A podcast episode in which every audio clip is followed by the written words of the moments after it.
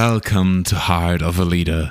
My name is Darius Freund, and I'm really happy that you're listening because this means that we are going to deep dive into the Gene Key 43, which means that this is the first episode where we're going to look into the Gene Keys transits. That is when you put all the 64 Gene Keys over the map of the year, then you have almost every six days a new time quality. And the reason why we look at it in this way is because the whole universe, this whole reality, everything that we do in business and life and relationships has a pattern. And these patterns can be seen as something universal because there is a saying, as above, so below. And this is the same with every part of reality. What we see in as patterns in the galaxies, in the stars, is the same structure like in a leaf on our trees.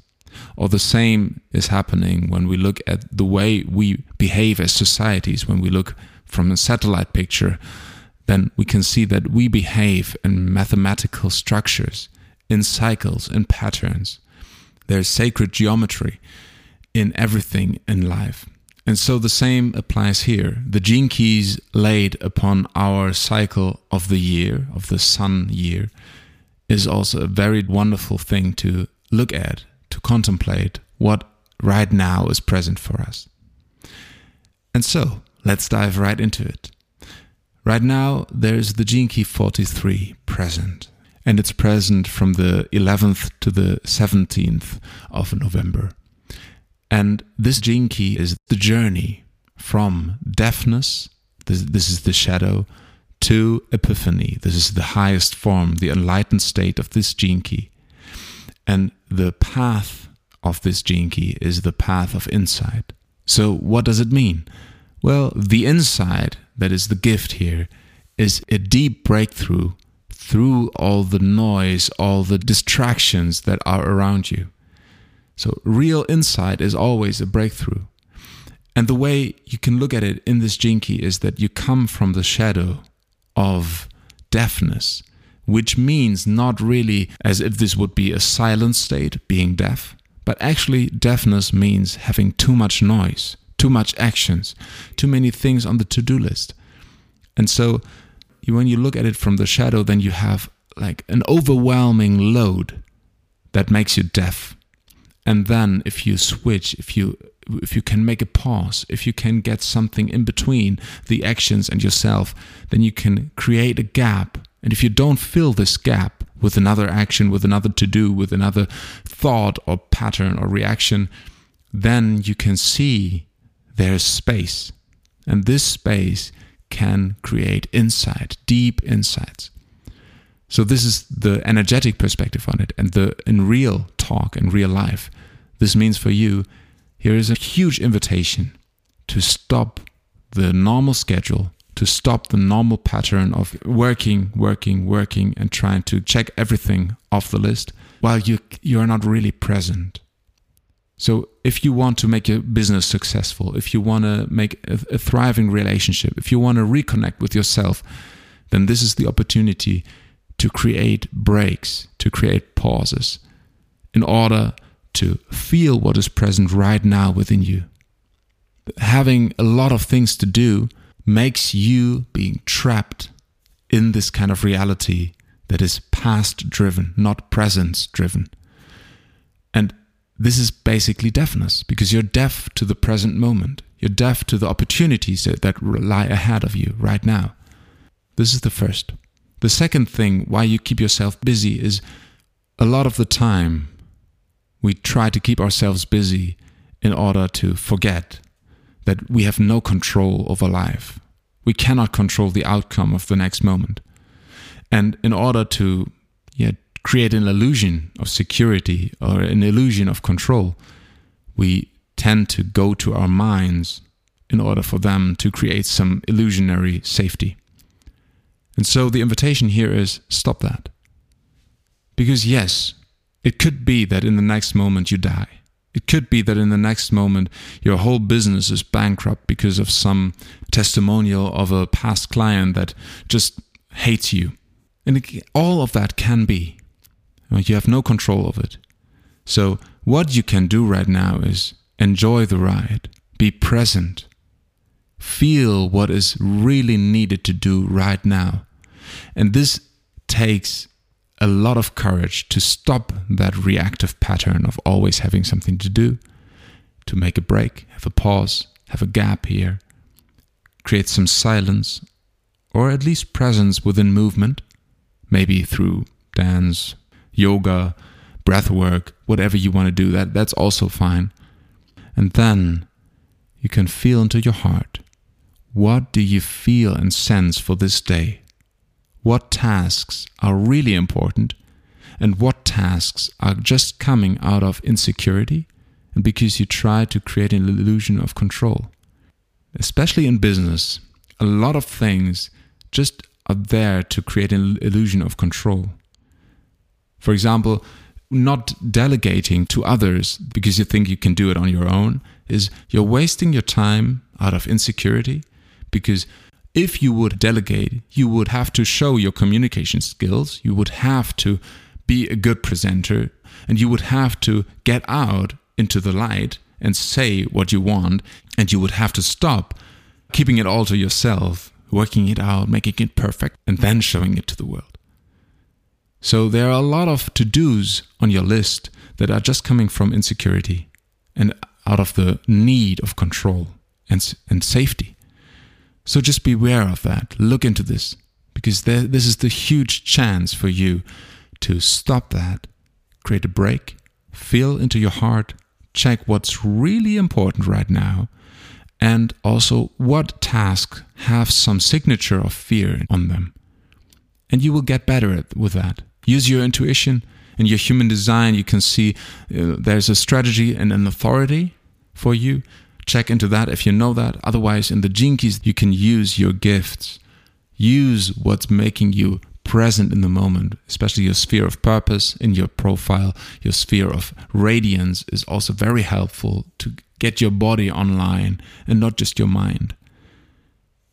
And so the invitation here is for you to turn from survival mode into service mode.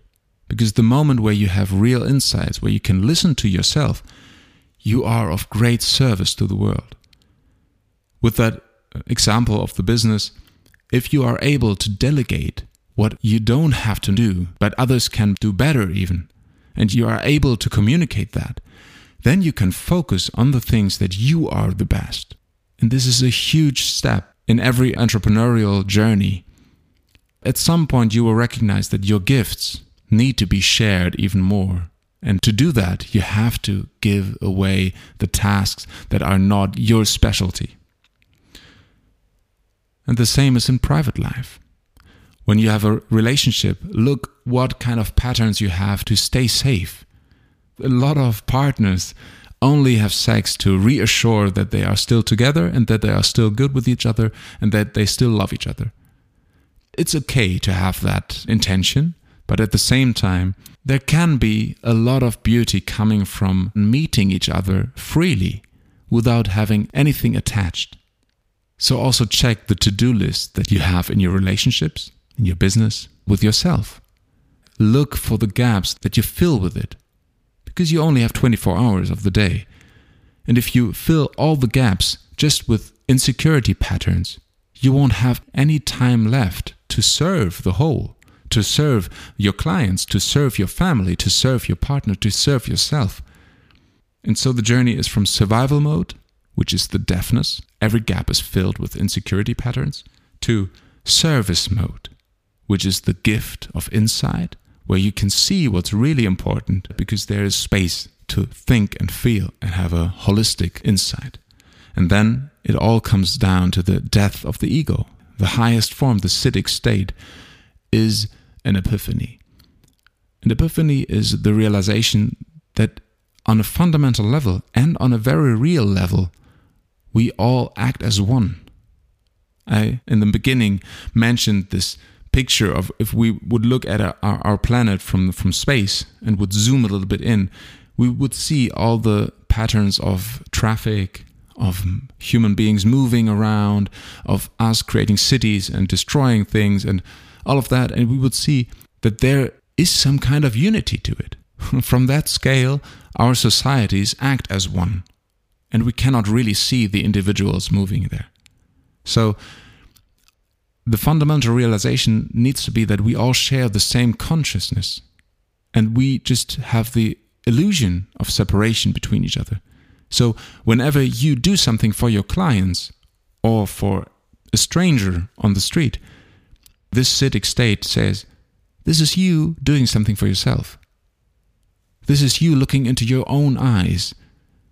In the moment where this separation, this, this wall, this veil falls, you have deep, deep insights. Then you can see that you also, on a societal level, are supporting insecurity patterns in all areas of human life, of societal life. We fill the gaps with insecurity patterns that try to create an illusion of control. And these insecurity patterns fill fill everything. There's no space at all anymore to really feel and experience the beauty of the moment. If you can empty yourself of all the ego, of the, all the dogma, of all the opinions, of all of everything that you think or want to know, of all your knowing, then you are empty and life can fill you. And then you move around with a beauty because you have nothing to be attached to. And it's beautiful because your life can be completely connected to everyone around you because we are all one. And at the same time, you are completely free because you don't have to react all the time. So, this gene key, if you have it in your profile, amazing. Just contemplate it further. What does it say to you in that specific sphere? For example, the four green spheres, the life's work, the evolution, the radiance, and the purpose, are really impactful in your life because they really anchor you in your being. There is your genius, what you should do, what kind of offering you have because you have faced these challenges. All of that is encoded in these keys. Your health and what your soul really is yearning for. And all these codes, if you look at them and you have uh, 43 in one of them, for example, the sphere of radiance. Whenever you are in the deafness to yourself, you will be deaf to your own body. And there you can see in your biography maybe occasions, situations where you had this kind of quality in your life, and then you can connect them and you can see what kind of patterns are in your life. Because the whole point of this episode and of the Gene Keys and of, of this kind of work is to make you aware of your patterns. Because the moment where you are aware and conscious of them, they will resolve themselves in time. Because you can't not know anymore. You cannot forget. Hmm. I hope you loved this episode as much as I loved recording it. It was a beautiful deep dive. And if you are interested in further continuing this work, just subscribe, follow this podcast. And if you share this, link me on Instagram or Facebook wherever you do this. And the best would be, I'd love that if you would just send me uh, just some feedback, how you liked it, some words of appreciation or comment, whatever there was for you coming up. And with that, I'm looking forward to the next episode. You can find me on Instagram at darius.freund, which is spelled at d-a-r-i-u-s dot f-r-e-u-n-d. Looking forward to hearing from you. Much love. See you in the next episode.